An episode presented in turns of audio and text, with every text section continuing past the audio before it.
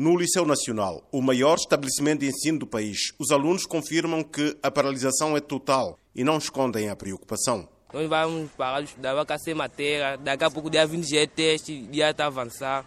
É mal para todo aluno. É bom como sim, como não também. Bom porque não vem para a escola, mal porque vão ficar atrasados. Então, afinal, entre as duas coisas, o que é que é melhor? Atrasados? Não vir para a escola e ficar atrasados? Não.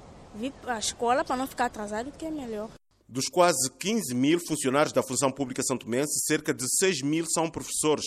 Vera Lombá é a porta-voz dos quatro sindicatos do Ministério da Educação. Nós apenas estamos a defender os nossos direitos e a nossa situação atual, que não é nada favorável, principalmente financeira. O governo não nos veja como inimigos, porque nós não estamos aqui como inimigos, nós estamos apenas a, a gritar por algo que nós temos direito e que já há muito tempo nos está a ser negado. Os professores exigem que o salário de base seja fixado em 10 mil dobras, cerca de 420 dólares, contra as atuais 2.500 dobras, correspondente a 105 dólares. O primeiro-ministro, Patrício Trovoada, diz que a proposta é irrealista. E eu espero que as pessoas realmente vão para coisas que sejam possíveis.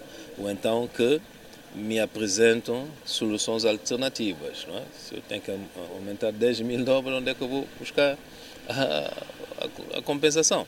O governo, o país, as finanças públicas têm os seus próprios limites. O presidente da Associação dos Pais e Encarregados de Educação dos Alunos do Liceu Nacional, Micael Barros, apela uma solução urgente, sublinhando que quanto mais demorar a greve, mais prejudicados ficarão os seus educandos.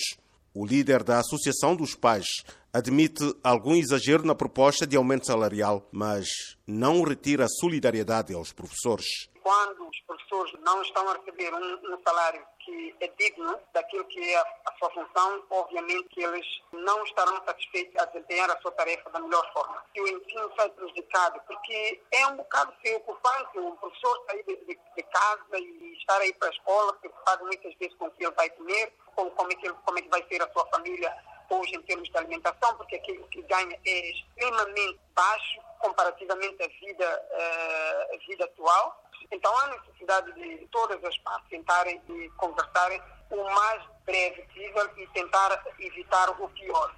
Oscar Medeiros, Voz América, São Tomé.